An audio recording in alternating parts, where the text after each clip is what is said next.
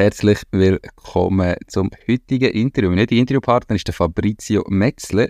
Er ist Gründer und Geschäftsführer von Oleivo, eine Marke, die Stadt-E-Bikes will produzieren Das Ganze macht er neben einem 100%-Job und auf das gehen wir heute ein bisschen ein, wie das, das funktioniert neben einem Vollzeitjob, was die Herausforderungen sind, warum überhaupt das eigene Ding machen. Ähm, ich freue mich mega auf das Gespräch. Hallo und herzlich willkommen zum Mach dein Ding Podcast. Erfahre von anderen Menschen, die bereits ihr eigenes Ding gestartet haben, welche Erfahrungen sie auf ihrem Weg gemacht haben und lade dich von ihren Geschichten inspirieren und motivieren, zum dein eigenes Ding zu machen. Mein Name ist Nico Vogt und ich wünsche dir viel Spaß bei dieser Folge vom Mach dein Ding Podcast. Die Podcast-Folge wird gesponsert von der Care for IT.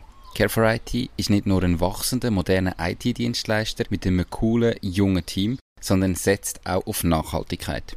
Als stolzer 100% klimaneutraler Arbeitgeber bietet er dir die Möglichkeit, an zukunftsweisenden Projekten mitzuwirken, während du gleichzeitig aktiv zum Schutz von unserer Umwelt beiträgst.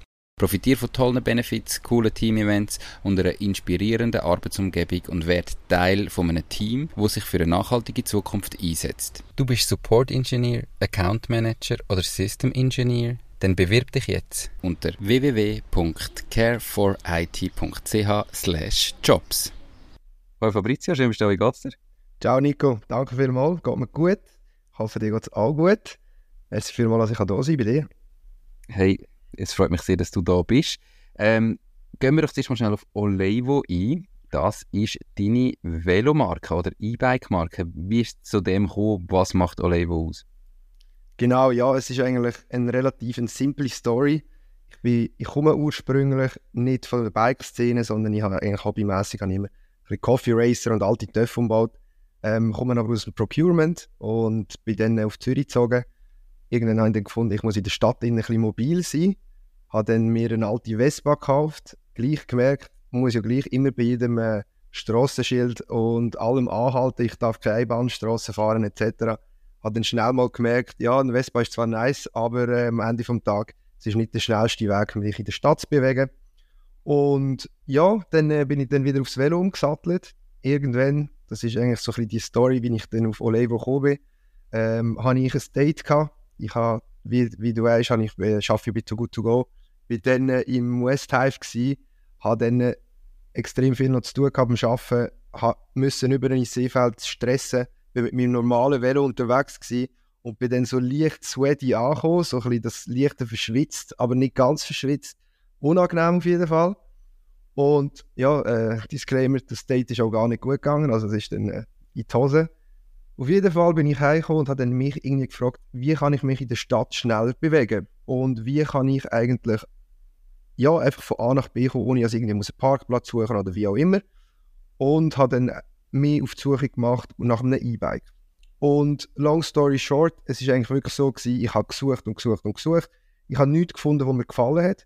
Ähm, entweder sind sie zu teuer gewesen, oder sie sind zu klobig gewesen, oder einfach zu gross. Und habe dann einfach gesagt, du komm, jetzt äh, ich da mit meinen eigenen Skills mal anfangen, wie könnte ich eigentlich ein eigenes E-Bike machen und habe dann so versucht und habe dann mal die ersten Prototypen bekommen. Habe ähm, für mich eins gehabt und dann hat sich das dann ziemlich schnell so entwickelt, dass meine Kollegen gesagt haben, wow, mega nice, ähm, ich will auch so eins. Und von einem Prototyp sind das drei Prototypen geworden und dann ist es immer konkreter geworden und dann irgendwann habe ich gefunden, du, wieso sollte ich das nur für mich und meine Kollegen machen? Wieso sollte ich das nicht auch für alle in der Stadt machen? Und so, das ist eigentlich die Story, wie Olevo entstanden ist. Und äh, ja, Seit dem Mai gibt es jetzt offiziell die Firma. Ähm, Metzler Mobility heisst sie, das ist einfach die Firma darunter. Und Olevo ist der Brand.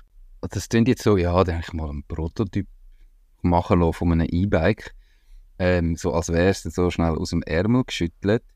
Äh, du hast vorher gesagt, du hast zwar ein bisschen an irgendwie Töpfe rumgeschraubt oder so, aber wie bist du auf das gekommen? Also hast du einfach mal geschaut, hey, wer produziert überhaupt E-Bikes und dann mit denen in Kontakt treten und geschaut, okay, was gibt es für Möglichkeiten, wie, wie teuer kann man das machen, was gibt es für Motoren, wie kann man das zusammenstellen, selber designt. Also, weißt du, also ich meine, ein, ich stelle mir das als recht grossen Aufwand vor, mal ein E-Bike zu produzieren oder produzieren zu lassen, auch finanziell. Mhm. Wie bist du da hergegangen? Hey, es ist wirklich, es tönt eigentlich komplexer, als es ist in dem Fall jetzt, weil es ist sehr ein starkes Plug-and-Play-Prinzip. Du hast eigentlich einen Velorahmen, der, der besteht, also der Rahmen, den du nicht gross neu erfinden, vor allem das Design, das ich habe, ich habe ein sehr klassisches Velo und dann geht es darum, mit welchem Motor schaffst du zusammen, mit was für einem, ähm, mit was für einem Akku schaffst du. Also es ist wirklich Du tust dann mit dem Produzent natürlich, eben Step 1 ist mal der richtige Produzent finden. Die haben auch Ingenieure dort, die das Ganze auch machen. Das ist nicht das erste Mal, wo die das machen. Und dann geht es darum, dass du einfach wirklich deine Fantasie freien Lauf lässt. Was ist möglich und was ist eben dann nicht möglich. Du bist in konstantem Austausch. Und ja, dann gibt es halt die ersten Struggles manchmal, wenn du etwas willst, designtechnisch, aber das ist dann nicht möglich. Und dann bist du mit dem Produzenten um das anschauen.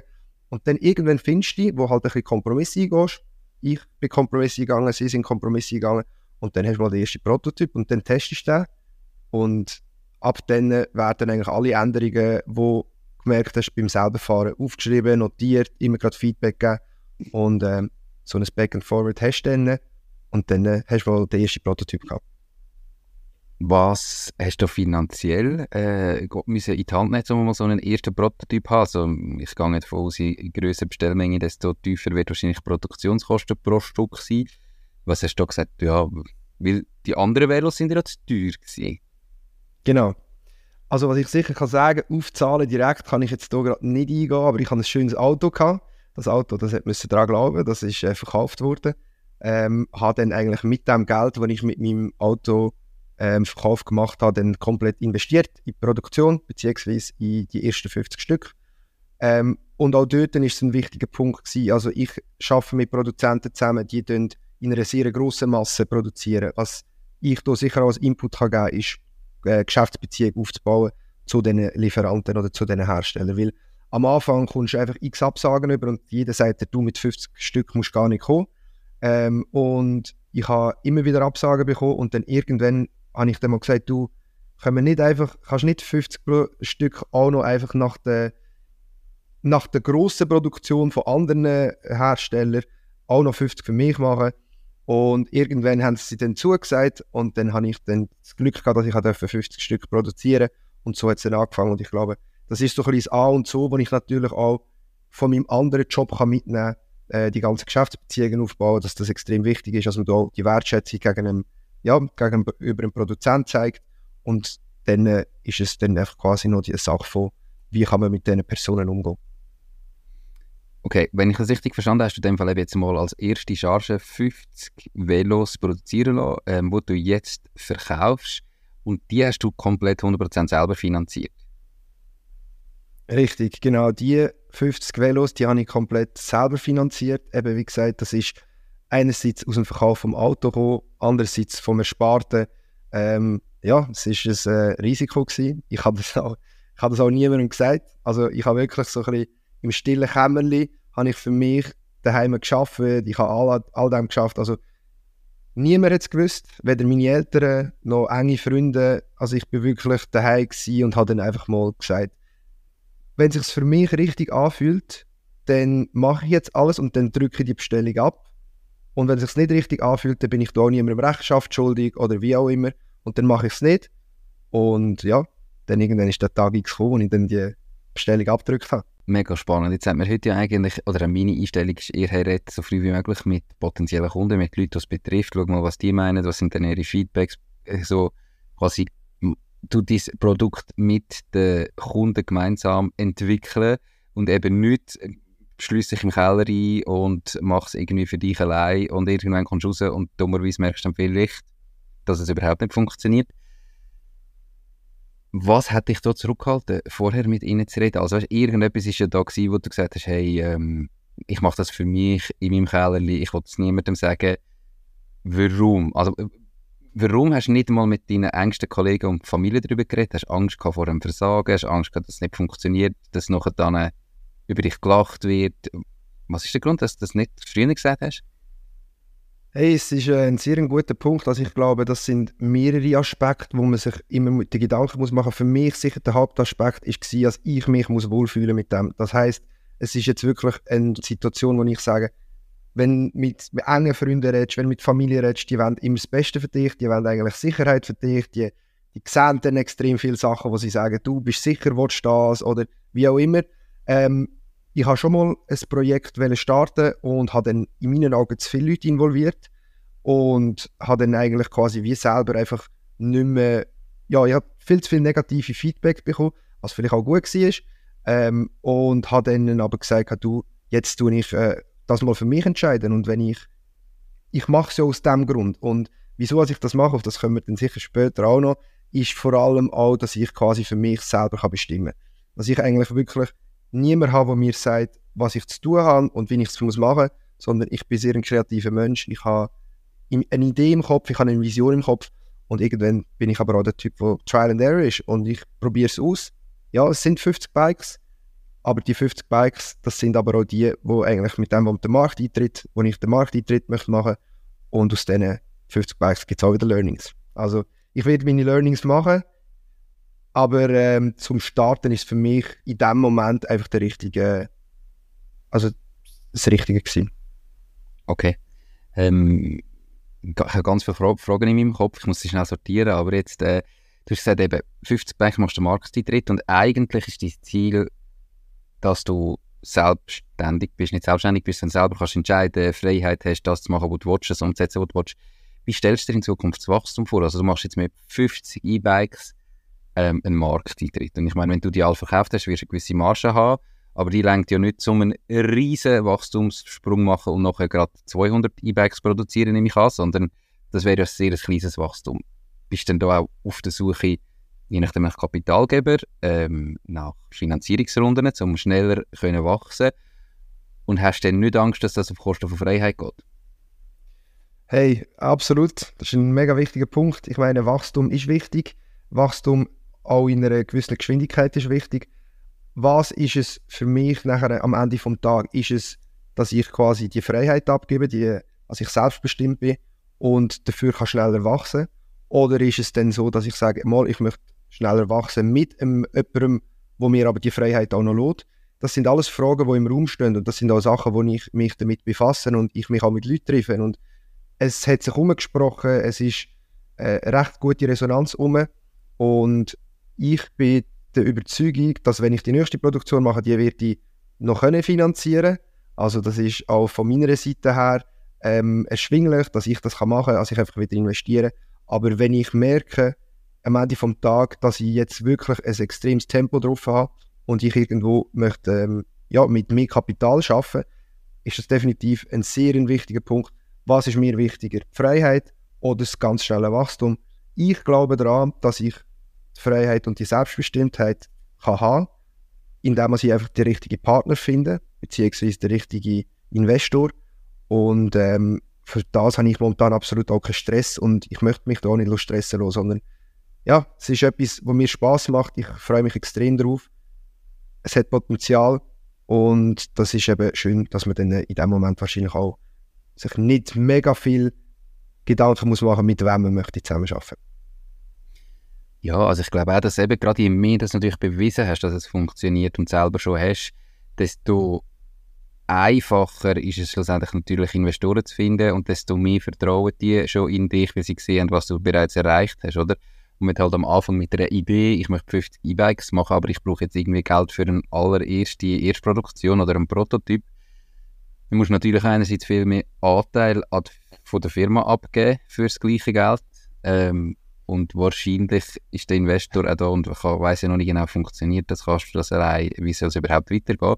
Und wenn du halt schon mehr Wachstum hast, also durch eine andere Firmenbewertung, hast bewiesen, du kannst es und kommst wahrscheinlich mehr Freiheit über. Ähm, also macht sicher Sinn. Mega spannend. Jetzt, im Moment schaffst du noch 100% und du hast das so nebenbei gemacht. Wie siehst du die Zukunft und wie fühlt sich das an, so neben einem 100%-Job noch das eigene Ding aufbauen, wo ja auch das Herz dafür brennt und so weiter? Wie kannst du dafür sorgen, dass du an beiden Orten kannst performen Hey, es ist ähm, sehr ein wichtiger Punkt. Einerseits, also was, was ich einfach allen kann mitgeben kann, ist, dass es ein Unternehmen ist, wo ich arbeite, wo extrem, wo auch in dieser Startup-Welt ist, wo Leute anzieht wie mich, wo das fördert, dass man auch selber ähm, Ideen hat und selber auch den, den Lifestyle ein bisschen lebt.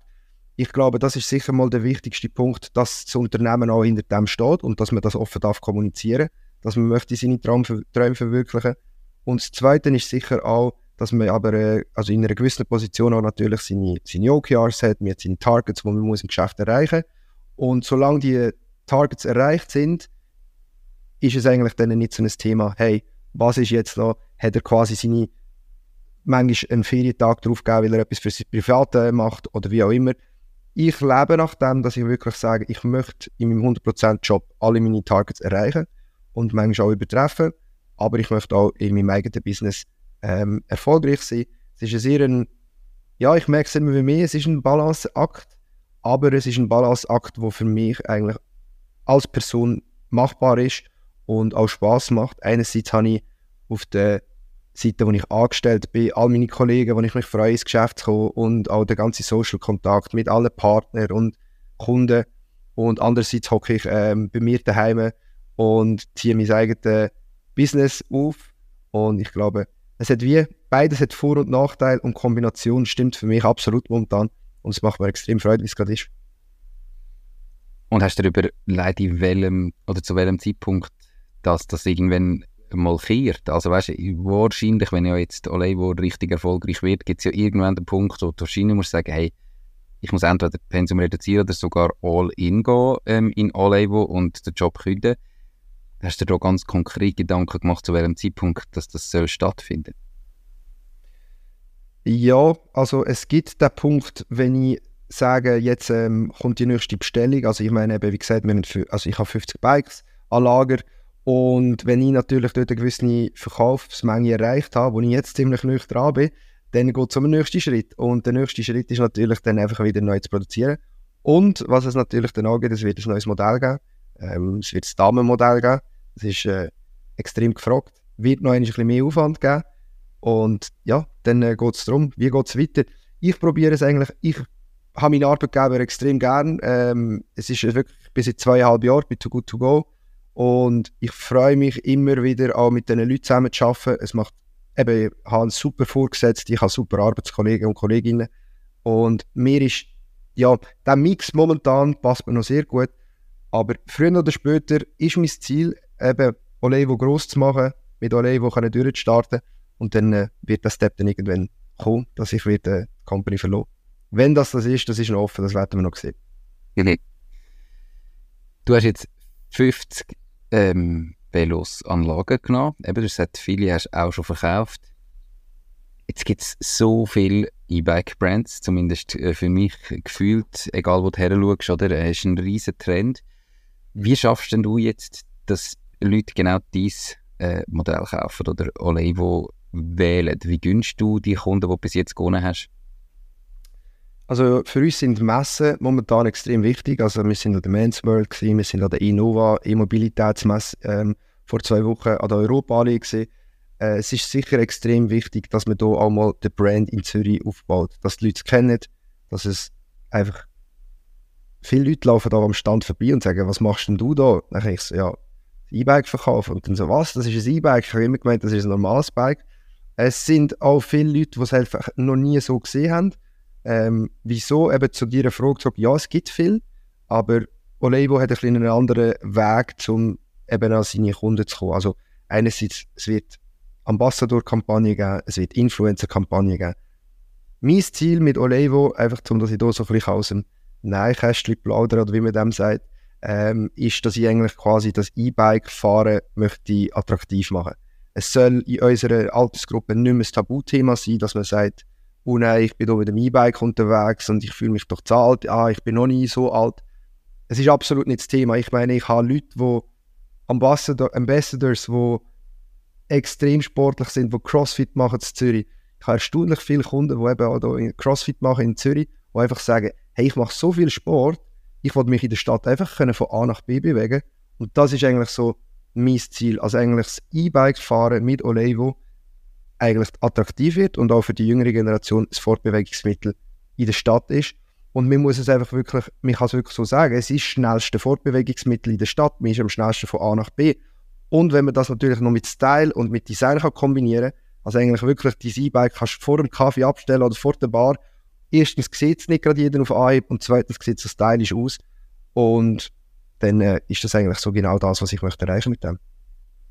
Also, dass du eben jetzt nicht ein E-Bike produzierst, wo du sagst, du kannst mit dem die höchsten Bergtouren machen und so weiter, sondern dass du einfach sagst, hey, du willst in der Stadt dich fortbewegen, ohne dass du verschwitzt am nächsten Ort ankommst und trotzdem möglichst schnell bist. Und für da habe ich genau das richtige Modell und so die urbane Gesellschaft, quasi die urbane junge Gesellschaft ansprechen und denen sagen, überleg dir doch mal ein E-Bike zu nehmen, anstatt den Zug, die ÖV oder das Auto. Richtig. Nein, das ist genau das. Also Olevo ist für die Stadt gedacht. Also wir sagen auch jedem, der möchte sein Bike irgendwo, wo ein außerhalb wohnt, hey, es ist wirklich für die Stadt entwickelt. Es ist vor allem für die Steigungen hier in der Stadt, innen, dass man auch eben äh, richtig Höhen fahren all die, die kleinen Brücken, die es hat. Es soll einfach wirklich so sein, dass man in der Stadt innen sich wirklich ziemlich schnell kann bewegen und vor allem das Ganze eben immer noch in Style. Es ist minimalistisch, es, man sieht es nicht, es ist leicht, es ist wendig. Es ist wirklich perfekt für die Stadt ausgelegt. Und was natürlich sicher auch noch ein wichtiger Punkt ist, also ich weiß nicht, du kennst es, wenn Velo fährst, also vom Sicherheitsaspekt her, das Gefühl, wenn du schnell über die rote Ampel möchtest fahren, oder? Weil du, du weißt ganz genau, schießt dich an, wenn du nachher musst anhalten und dann musst du wieder antrampen. Und mit Olevo ist das Problem einfach auch wieder gelöst. Du haltest zwar an, musst zwar warten, bis alle Autos vorbei sind, aber wenn du wieder angehst, ziehst du alle davon und jedem Rennvelofahrer, der neben dir mit seinem Kombi und so mit seinem, seinem schnellen Velo neben dir steht, die ersten paar Meter bist du einfach als allererster auf dem Velostreifen. Das ist natürlich auch noch immer ein, ein, ein recht cooles Gefühl. Und es ist auch vom Sicherheitsaspekt her, du gehst mal eins mehr auf die Bremse am Rotlicht, anstatt dass es noch einmal äh, drüber ziehst. Okay, also verschiedene Vorteile, die es mit sich bringt, neben ähm, ganzen Nachhaltigkeitsgedanken wahrscheinlich. Du hast jetzt äh, in, in den ersten 20 Minuten ist das nie ein Thema gewesen in dem Interview. Ähm, und ich bin auch mal auf eure Webseite natürlich schauen und ich habe irgendwie das Gefühl, auch dort ist jetzt nicht, du willst es nicht an dem aufhängen, oder dass du sagst, hey, anstatt wechseln vom Auto aufs Velo ist nachhaltiger. Ähm, ist das ganz gezielt, dass du sagst, look, wir, wir wollen nachhaltig sein. Ich meine, du schaffst bitte so gut to go, wahrscheinlich hast du schon irgendwo eine Affinität. Aber es gibt jetzt auch voll die Marketingkampagne, dass du absolut über die Nachhaltigkeitsschiene gehst. Und das kommt bei mir jetzt im Moment nicht so über. Warum nicht? Hey, das hast du mega richtig gesehen. Äh, Nachhaltigkeit ist ein mega großes Wort. Ich finde, es braucht momentan zu viele Brands, um sich eben genau das Marketing zu machen. Ähm, ja, ich, mir ist das wichtig, Nachhaltigkeit im Bereich, dass man einfach auch sich mal Gedanken macht, wie man sich in der Stadt bewegen Wir müssen natürlich auch, also für mich ist auch wichtig, dass es nicht soll im Vordergrund stehen weil das Produkt ist gut, ähm, die Idee an sich, der Lifestyle drumherum, der, der besteht auch. Also es ist wie, es gibt Nachhaltigkeit ist ein Aspekt, der noch zusätzlich dazukommt. Es muss jeder für sich selber entscheiden, wie er möchte sich in der Stadt bewegen. Für uns oder für mich persönlich ist es einfach extrem wichtig, dass man kann sagen, mit dem Velo bist du schnell, du bist nachhaltig, aber am Ende des Tages ist es nicht etwas, wo Olevo sollte ausmachen oder sollte Nachhaltigkeitsaspekt ist so wichtig, weil jeder redet darüber, sondern jeder weiß, mit Elektromobilität, ähm, Produktion etc. Es ist nicht immer alles grün und nachhaltig, das ist ja so. Und darum möchten wir uns eigentlich auch nicht an dem groß aufhängen, sondern wie gesagt, jeder weiß eigentlich, es ist grundsätzlich nachhaltiger mit einem E-Bike, also sicher nachhaltiger mit einem E-Bike in der Stadt unterwegs sein als mit einem Auto. Ähm, zu Fuß unterwegs ist noch nachhaltiger. Mit einem normalen Velo unterwegs sein ist natürlich auch nachhaltiger. Aber am Ende des Tages geht es auch ein bisschen darum, vielleicht einfach einen kleinen Schritt zu machen und zurück zu deiner Frage, wir möchten uns einfach nicht an dem Thema Nachhaltigkeit festlegen, sondern ähm, das Produkt auf den Markt bringen, das einfach einen Mehrwert bringt für die Leute in der Stadt und natürlich auch vom De Design-Aspekt einfach ähm, komplett überzeugt. Äh, Finde ich mega cool und eben darum auch wichtig, darüber zu reden. Jetzt, wir haben vorhin schon ganz kurz darüber geredet, aber gleich so was ist der größte Struggle, wo du hast mit diesen zwei Jobs parallel, mit irgendwie eben einem 100% Job und neben beruflichem Gründen, weil ich glaube, der eine oder andere, der zulässt, hat vielleicht noch nicht gegründet, überlegt sich zu gründen und überlegt sich vielleicht eben auch, ja, vielleicht gibt es ja eine Möglichkeit, nebenberuflich zu starten, was ist so der grösste Struggle und was sind deine Tipps für jeden, der sich das überlegt? Also ich fange gerade mal an mit den Tipps. Also das allererste, das habe ich auch vorher schon erwähnt, ist, dass du in einer Company schaffst, wo das auch unterstützt. Weil es bringt nichts, wenn man alles unter Dach und Fach macht und es kommt dann irgendwann aus und dann äh, hast du Kündigung auf dem Tisch, weil es gleich nicht passt hat, sondern möglichst offen und früh kommunizieren, was, was machst. Und wenn du merkst, du hast den Support von der Company, dann äh, umso schöner. Wenn es deine, wirklich dein Ziel ist, du möchtest unbedingt gründen und du merkst aber in deiner Company ist das nicht erwünscht oder mir möchte das nicht, dann musst du dich vor die Entscheidung stellen, ist das die richtige Company für mich? Ähm, möchte ich das so fest? Möchte ich so fest selber gründen? Und ja, dann gibt es entweder quasi wirklich nur zu sagen, ich möchte doch nicht gründen, weil der Job da gefällt mir zu gut hier, oder du, äh, du wechselst halt viel.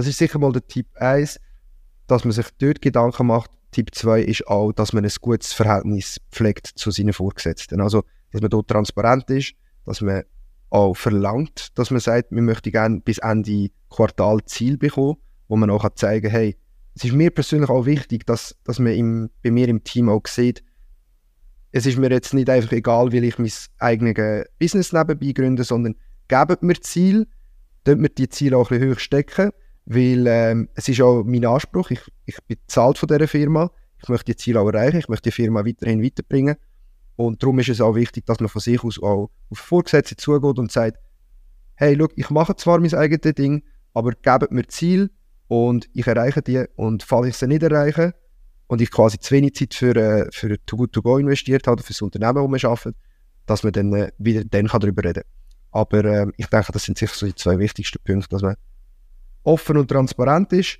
und halt auch seine Ziele in der Company erreicht. Also, dass du dich eigentlich auch selber dafür, davor schützt, dass irgendwann haltlose Vorwürfe können kommen, wo man heißt, ja, seit du dein eigenes Ding machst, äh, irgendwie bist du nicht mehr der gleiche im Geschäft und gibst nicht mehr den gleichen Einsatz. Das hast du da ganz gezielt gesagt, hey, gib mir Ziel, die ich muss erreichen, setzt mir die und dann könnt ihr, wie wenn ich die erreiche, auch nicht kommen und sagen, dass ich irgendwie nicht mehr performe, nur weil ich jetzt mein eigenes Ding mache. Du hast dich so wie von Anfang an auch vor dem geschützt. Absolut. Also das ist auch mir persönlich wichtig gewesen, weil mir geht es nicht darum, zum mich selber zu schützen, sondern mir geht es darum, wie ich vorher gesagt habe, ich pflege ein super gutes Verhältnis zu meinen Vorgesetzten und ich werde ihnen auch nicht irgendwie plötzlich das Gefühl geben, hey, es ist mir eigentlich alles egal, sondern wie, wie kann, weißt, ein Wort ist das eine, dass man sagt, du, im Fall, ich bin dann gleich noch 100% mhm. dabei und hey, es ist im Fall gar nicht so tragisch. Das ist das eine, reden kann jeder, aber wenn du Ziel bekommst und die Ziel kannst erreichen oder auch, auch willst erreichen, dann hast du auch am Ende vom Quartal oder am Ende vom Jahr hast du nachher auch die Faktoren auf dem Tisch, wo du kannst sagen, hey, look, wir haben darüber geredet, das sind meine Ziele, ich habe sie erreicht, es kann so weitergehen. Wenn ich sie nicht erreicht habe, dann muss man darüber reden. Aber dann mhm. hat man quasi wieder wie einen Anhaltspunkt. Und ich glaube, das ist mir persönlich sehr wichtig. Jetzt schaffst du mit einem Team im Hauptjob ähm, und allein bist aktuell noch allein. Wie, wie soll das weitergehen? Und hast du, es gibt ja auch die Variante, dass du sagst, du stellst erste Mitarbeiter an, bevor du selber deinen Job kündigst und bevor du selber irgendwie das Pensum reduzierst und multiplizierst dich quasi bei Olevo über Mitarbeitende. Ähm, oder dass du halt sagst, nein, zuerst muss ich wirklich voll ausgelastet sein und dann kann ich mir Mitarbeiter suchen. Was hast du für einen Plan? Hey, also, also allererstes, da ist auch wirklich ein riesen Dankeschön an alle meine Freunde und Familie.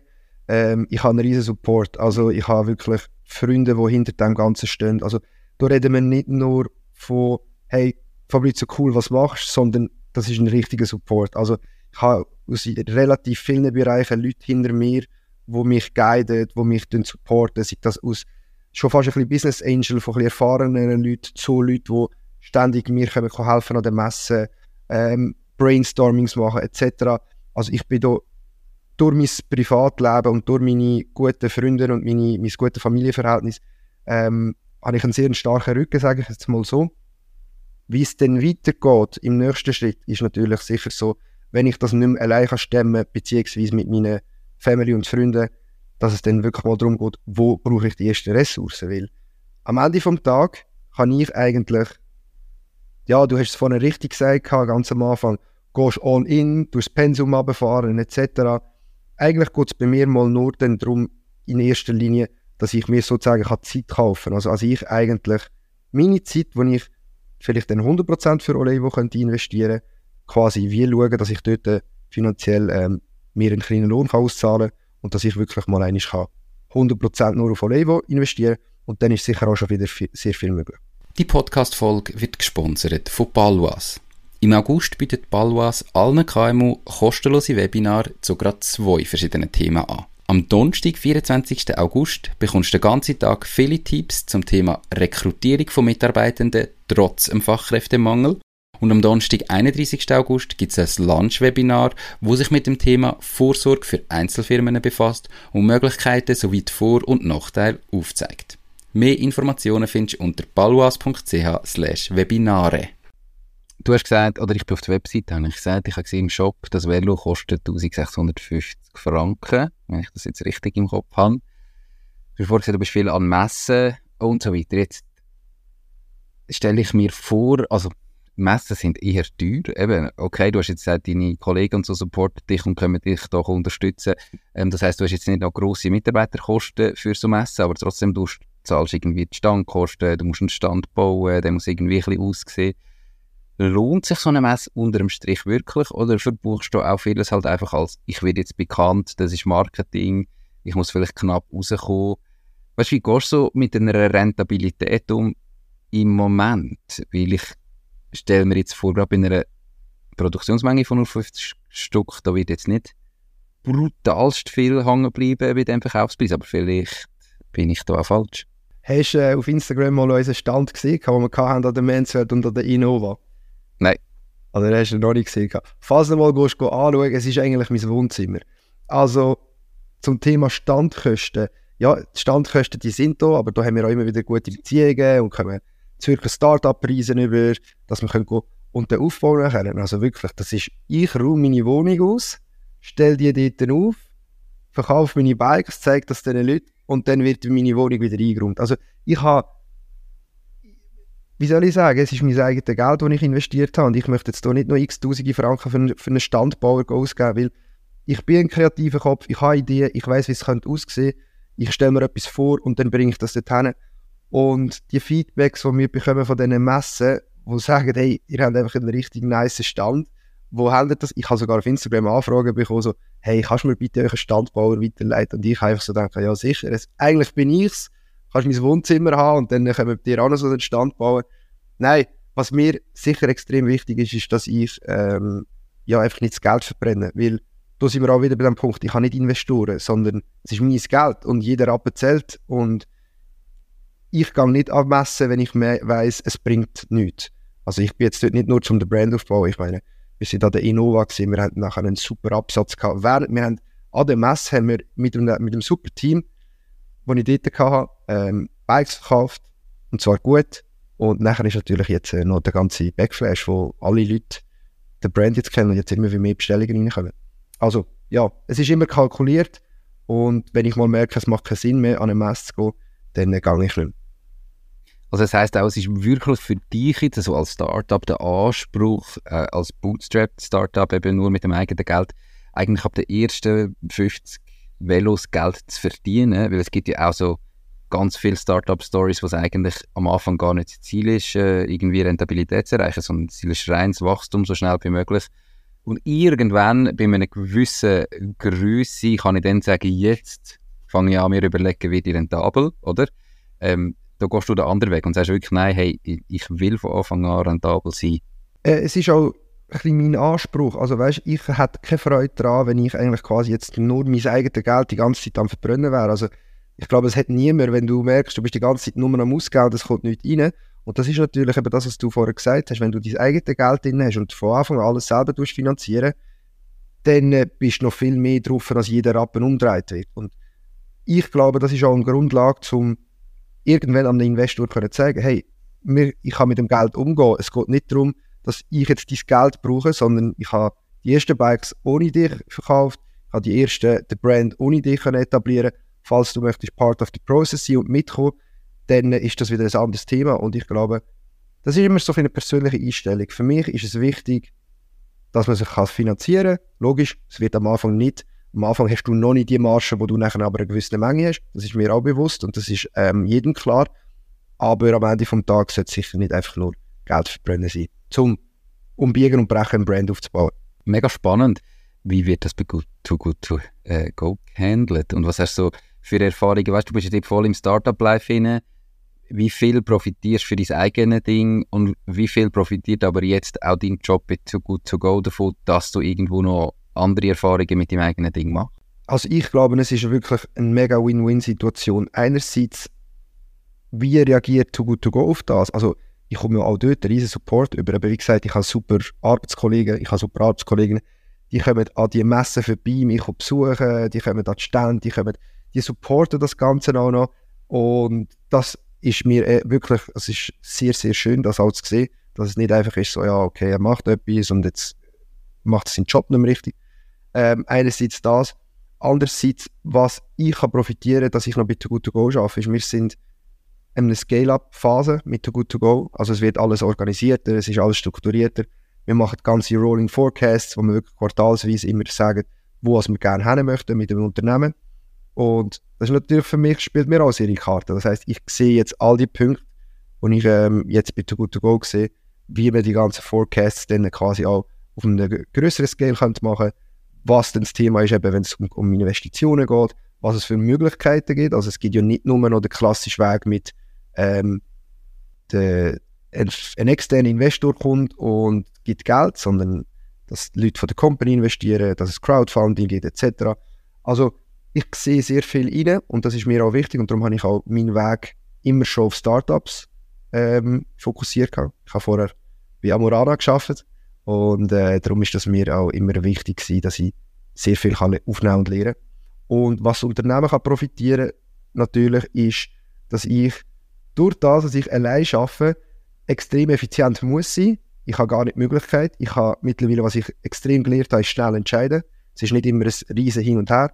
Und dort habe ich sicher auch, bringe ich to good to go den Benefit, dass ich auch irgendwann mal kann sagen hey, los, und jetzt entscheiden wir, jetzt geht es vorwärts und ähm, eine gewisse Effizienz auch noch ein ins Unternehmen reinbringen. Mhm. Ja, also ich habe das Gefühl, eben gerade wenn man sich überlegt oder wenn man sich vorstellen mal sein eigenes Ding zu machen oder mal ein eigenes Startup gründen, das sind nochmal zwei unterschiedliche Sachen, finde ich. Ich glaube, nicht jedes Unternehmen, wo man irgendwie mal startet, kann man als Startup in dem Sinn bezeichnen. Ähm, dann macht es durchaus einfach brutal Sinn, wenn man auch sich seinen Weg so aussucht und sagt, ich komme von Anfang an in so Startups rein als Angestellte, hol mir dort die Learnings, die Erfahrungen, als Netzwerk. Ich meine, häufig gibt es vielleicht auch, dass man mit Partnern gründen und dann kann man vielleicht jemanden, der bereits im gleichen Unternehmen arbeitet, ähm, als, als Gründungspartner gerade finden. Also das macht definitiv Sinn. Ähm, 50 Velos. Das klingt irgendwie nach nicht so brutal viel. Weißt ähm, du bist an mehreren Messen gewesen. Wie viel willst du in drei Jahren verkaufen? Hey, das ist eine sehr gute Frage. Also weißt, es klingt nicht nach viel, das ist so, aber du darfst nicht vergessen, es ist ein Bike. Also wir reden hier von 1650 Franken, die online zahlst. Ähm, ist definitiv ein Markt, wo es schon viel gibt. Äh, es ist ein rechts Ellbögeln, es ist links und rechts. Aber am Ende des Tages geht es auch darum, was ist eigentlich so ein quasi die Vision dahinter und nicht, wie viele Bikes sind es jetzt. Die ersten 50 Bikes, das war der Markteintritt, um zu schauen, wie kommt es an allererste Feedback, das ich jetzt schon wirklich bekommen habe, und da möchte ich wirklich auch der ganzen, die Leute, die mir folgen und die Leute, die das Ganze schon länger mitverfolgen, ist, dass wir möchten E-Bikes für die Frauen, also wir möchten nicht irgendwie das Damenvelo nennen, sondern es ist ein Tiefeinsteiger, wo dann halt auch wirklich die Querstange, wo im klassischen Bike vom Molay, wo jetzt ist, tiefer kommt und so, dass dann auch wirklich alle damit fahren können. Das ist sicher mal der nächste Schritt, der dann noch kommt, ähm, wo, wo ich jetzt in Planung bin für das Ganze.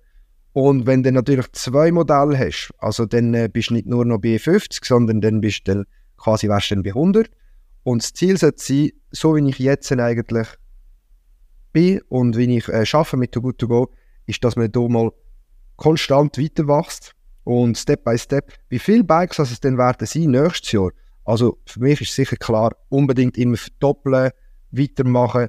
Wenn ich aber plötzlich merke, jetzt kommt ein Investor und jetzt ziehen wir das noch grösser auf, und wir haben Ideen und machen das noch, noch grösser, dann bin ich auch offen. Aber mhm. momentan ist es so, eins nach dem anderen, all die Baby-Steps nehmen.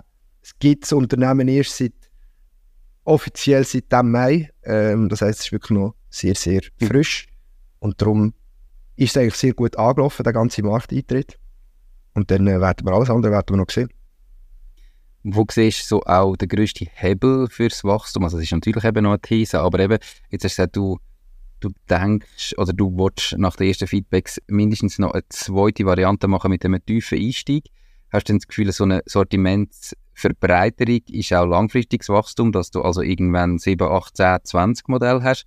Oder sagst du, nein, schau, es gibt einen Tiefeinstieg und ein normales Modell und die kann man vielleicht ein bisschen modular anpassen, wie man es gerade möchte, farblich oder was auch immer. Aber eigentlich sind es zwei Velos und mit genau denen, wenn wir einfach von Stadt zu Stadt wachsen und von Land zu Land wachsen. Ähm, was hast du das Gefühl oder was ist so die Strategie, die du fahrst? Also so simpel wie möglich. Also die Idee ist wirklich, eben Olevo ist wirklich für minimalistisch, simpel, einfach. Wie gesagt, alle Komponenten sind standardisiert. Das heißt, wenn mal irgendwie umkehrst und dir geht der Griff, äh, der, der Bremsgriff ab, du musst nicht drei, vier Monate warten, um dass ich dir das perfekte Olevo-Griffli liefern kann. Du gehst zu deinem Velomechaniker und sagst, hey, kannst du mir bitte wieder so einen Standard-Bremshebel machen? Innerhalb von einem Tag bist du wieder unterwegs. Das ist der Benefit, den wir möchten bieten. Also das Unternehmen sollte eigentlich so mit zwei Linien, also, da, also ich sage jetzt mal das normale Olevo und das mit einem tiefen Einstieg, so sollte mal das Sortiment aussehen. Farbentechnisch ist dann auch immer noch eine Frage, wie man das Ganze möchte machen. Accessoire-technisch ist dann auch wieder eine nächste Frage. Aber grundsätzlich so einfach und minimalistisch wie möglich. Und dann, wie du gesagt hast, von Stadt zu Stadt wachsen, von Land zu Land wachsen. Äh, es gibt sehr, sehr viel Potenzial in diesem ganzen E-Bikes-Markt. Vor allem auch, wenn man, ich sage jetzt mal, Konkurrenz aus den USA, Konkurrenz aus äh, Frankreich, aus Amsterdam etc. anschaut, wie es bei denen so läuft und was die momentan äh, so ein für ein Wachstum getroffen haben, ist das Potenzial um. Ähm, man muss es nur richtig machen. Ich wünsche dir viel Erfolg dabei. Wenn jetzt jemand zulässt und sagt, hey, ähm, ich wollte jetzt mal schauen, wie Olevo aussieht, mal die Webseite anschaut und denkt, wow, das Velo gefällt mir. Kannst du irgendeinen Spezialdeal so für Podcast-Hörer anbieten? Und wenn ja, was wäre das und wie kommt man zu dem? Ja, sehr gerne. Nein, das ist eigentlich auch das, was wir schon, schon geredet haben. Wir tun sehr gerne auch immer bei Leuten, die uns unterstützen oder wo, wir, eben, wo ich in einen Podcast darf möchten wir auch diesen Zuhörern und Zuhörerinnen etwas zurückgeben. Und darum ist es eigentlich quasi jetzt wirklich exklusiv, dass wir für euch wenn ihr uns ein E-Mail schreibt, dass ihr ein E-Bike kauft, also es sind alle Kontaktdaten sind drin, dann äh, kommen ihr das Premium Package über, das heißt der braune Sattel und der braune, dunkelbraune Griff, wo ihr jetzt eigentlich quasi kostenlos werdet dazu bekommen. Für das könnt ihr eigentlich einfach wirklich uns kontaktieren, einerseits auf der Homepage via WhatsApp, dass ihr eben den Podcast von machtisding.ch gelost habt und interessiert sind an einem E-Bike und das möchtet kaufen oder die könnt uns ein E-Mail schicken und dann werden wir euch zum E-Bike dazu noch die Premium Package zuschicken. Perfekt, äh, das freut mich doch. Was hat das Premium Package für einen Wert, nur dass man vielleicht gleich noch sieht, was man da bekommt? Ja, wir, wir sind hier bei einem Wert von rund 150 Franken und ähm, das ist wirklich ein Ledersattel und äh, dunkelbraune Kunstledergriff und ja, das sieht auch ultra stylisch aus. Also das ist so ein meine Favorite Combo, die wir haben. Mhm. Ähm, und ich, ich fahre am liebsten mit einem dunkelbraunen äh, und einem be beigen Bike. Du hast vorher noch Accessoires angesprochen. Du hast gesagt, äh, da gibt es verschiedene Accessoires. Jetzt hast du eben mal äh, verschiedene Sattel, verschiedene Lenker. Wie viel sollen Accessoires irgendwann einmal ausmachen, also am Gesamtumsatz? Also wenn man jetzt irgendwie weißt, eine ganz große Marke anschaut, wie Apple und weiß ich nicht was, ich habe keine Ahnung, aber die machen ja Milliarden Umsätze mit Ladekabel, mit Handyhüllen, mit einfach so Zusatzsachen, die so ein bisschen ums Produkt umgebaut werden. Ähm, ist das für euch auch ein Markt, wo du sagst, ja, den müssen wir von Anfang an mit aufbauen? Oder sagst du, nein, wir fokussieren uns wirklich aufs Velo und das Hauptprodukt und das wollen wir verkaufen? Ey, es, für mich in meinem Kopf oben und auch wie es auch ein bisschen abgeschrieben ist, hat ähm, Olevo eigentlich drei Pillars von der ganzen Vision einerseits hast du das Hauptprodukt, andererseits hast du ähm, Accessoires, da komme ich nachher noch einmal tiefer drauf zurück. Und das dritte ist quasi auch der After-Service, also die ganzen After-Sales. Also die drei Pillars, die ganzen Dienstleistungen und das Produkt, wie aber auch das Accessoire, ist eigentlich die ganze Vision und es wird dann einfach quasi immer wie konkreter. Ähm, Dienstleistungen sollten dann irgendwann so weit sein, dass wenn man wirklich an einem Punkt ist, wo du das Bike kannst leasen, das heißt, es geht nicht mehr darum, dass du 1650 Franken musst auf einen Klapp zahlen, sondern du kannst sagen, hey, du zahlst es im monatlich ab, du kannst es Raten zahlen. Und das ist sicher mal ein Punkt, wo wir auch möchten auch die ganzen Studenten können ansprechen, weil wir wissen, es ist eben Uni, Zürich oder ETH, alle sind eigentlich mobil unterwegs und wir möchten trotzdem, obwohl wir einen sehr guten Preis haben, möchten wir da auch noch das Angebot machen, dass man den Spike sich kann, ähm, über eine längere Zeit finanzieren. Das Zweite, was bei den Dienstleistungen ist, ist sicher auch, dass, ich, dass dort ein Thema ist, wie sieht das denn ganz aus mit den Service, was muss man machen, etc. Also man da auch verschiedene Packages kann im Vorhinein auswählen. Ein Package könnte zum Beispiel so aussehen, dass man sagt, ähm, man zahlt einmal im Jahr zahlt man einen gewissen Betrag, dafür kommt das Bike zweimal wird abgeholt. Das heißt, man kann es mit dem Schloss einfach rausstellen an einer Strassenlaterne, man gibt seine, also seine Adresse durch und, und äh, den Schlosscode oder wie auch immer, man, übergibt selber das Bike, das wird dann ein Service gemacht und das Bike wird dann wieder zurückgestellt. Das heißt, man kann eigentlich gut arbeiten während der man muss sich eigentlich um nichts kümmern, sondern man hat einen Service gemacht, mit neuen Bremsen drauf, mit neuen Pneu drauf, was man sich dann halt auch wünscht und dann steht das Bike wieder vor der Haustür, so dass du wieder kannst weiterfahren kannst. Mhm. Das ist sicher mal noch zu den Dienstleistungen und zurück zu deiner ursprünglichen Frage wegen den Accessoires ist ein riesen Topic. Ähm, Olevo ist ein stylischer Brand. Auch da wird es vielleicht irgendwann stylische Regenjacke, stylische Regenhose geben, so dass man auch ins Büro gehen ohne dass es gerade auffällt. Ähm, also Accessoires, auch im Bereich um den Lifestyle herum, ist ein riesen Topic. So wie die Kappe, die du gerade hast, für alle, die, die jetzt noch zugelassen haben, können so auch mal schnell äh, auf YouTube schalten und schauen, was für ein Käppchen das hier anhat. Hey, bevor wir jetzt zum Ende kommen, so eine letzte Frage. Ähm, Olevo, wie kommst du auf so einen Namen? Was bedeutet der Name? Ist das einfach irgendwie zusammengewürfelte Buchstaben? Hat der eine tiefere Bedeutung? Ähm, weil ganz viele Leute haben immer mehr für ihre Firma, für ihre Brand, für das, was sie machen, den richtigen Namen zu finden. Wie bist du auf Olevo gekommen? Hey, ursprünglich, also sicher, es steht Velo drin ähm, und die beiden O vorne und hinten, die sind eigentlich auch symbolisch für die Räder vom Bike. Was ich immer wollte, ist ein fiktiver Name, der nicht gerade auf eine Bike-Brand assoziieren weil eben die Vision von Olevo ist eigentlich viel grösser. Da reden wir auch wirklich von, von einem Lifestyle-Brand, da reden wir von modischen Accessoires. Ähm, vielleicht gibt es dann irgendwann auch mal noch Hoodies. Vielleicht gibt es eben, ich habe mir wirklich einfach das offen lassen, dass es nicht zu fest nach Velo tönt, aber gleich das Velo rausgehörst, wenn es weißt. Und dass es ein Name ist, wo eigentlich auch ja, zum Gebrauch ist, für, eine, für eine ganze Lifestyle-Brand aufzubauen. Wie lange hast du gebraucht, bis du so gehabt hast? Um, ich glaube, etwa zwei, drei Stunden. Okay. Nein, es ist schnell gegangen. Ich bin bei so Sachen bin ich immer relativ schnell unterwegs. Ich habe eine Idee, ich schaue es an. Logisch, ich bin dann gut Domains checken, ich habe geschaut, gibt es den Brand schon, gibt es den noch nicht. Und irgendwann hat's dann einfach, ist, der, ist der Name entstanden. Gut, nein, stimmt nicht. Am Anfang hat es anstatt das Y ein I drin gehabt. Das I hat mir dann nicht so gefallen. Und dann irgendwann habe ich den Namen gehabt und dann habe ich gesagt, so, und jetzt ist fertig, jetzt, das ist der Name und ich mache mach jetzt den Namen. Ich meine, es ist auch ziemlich simpel, es ist ein, simpel, es ist ein Schriftzug, schwarz und weiß. Ähm, minimalistisch einfach. Und ja, Genau. Du hast jetzt selber gesagt, eben, du bist gucken, Domains checken, äh, Markenrecht und so weiter. Äh, wie wichtig ist für dich selber der Schutz von dieser Marke? Hast du auch schon Geld investiert, um irgendwie ums Copyright zu machen? Oder zu welchem Zeitpunkt nimmst du dir da vor, ähm, dass du irgendwie auch in, in Markenschutz investierst? Ich weiß nicht, wie viel ich hier darf sagen oder ob du jemand von, die, von unseren Zuhörern gerade kommt, in Brand holen nachher. Nein, Spaß. Auf jeden Fall, ich habe sicher meine Domain und alles ähm, habe ich. Ähm, was dann sicher ein Topic ist, ist eben, es ist sehr kostenintensiv. Also die Brands schützen, einfach alle Sachen wirklich versichern zu schützen. Und momentan ist es okay. Ähm, aber ja, es wird sicher ein Thema. Dann irgendwann. Auch da wirklich ganz am Anfang mit allem und dann irgendwann ähm, ein Step nach dem anderen. Perfekt. Hey Fabrizio, ähm, mega spannend gewesen, äh, eben irgendwie mal so etwas ganz anderes, einfach ein E-Bike entwickeln neben dem 100% Job ähm, und das von dir zu hören, dass das irgendwo möglich ist und dass, es, dass man sich so Sachen manchmal auch komplexer vorstellt, etwas effektiv ist und man einfach mal muss anfangen. Äh, das ist so eins Learning, wo ich definitiv nochmal wieder einmal mitnehme aus dem Interview, dass man es einfach soll probieren und sich nicht irgendwie von Gedanken soll abhalten lassen. Ähm, merci vielmal für den Special Deal äh, für alle Zuhörerinnen und Zuhörer. Ihr findet natürlich alle Infos dazu nochmal verlinkt in den Show Notes unterhalb vom Video ähm, auf der Webseite www.mach-ding.ch im Artikel, wo zu der Podcast-Folge erscheint.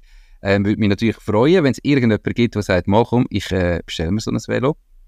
Ich habe übrigens kein Affiliate oder irgendwas, nur das noch zu sagen, äh, gar nicht.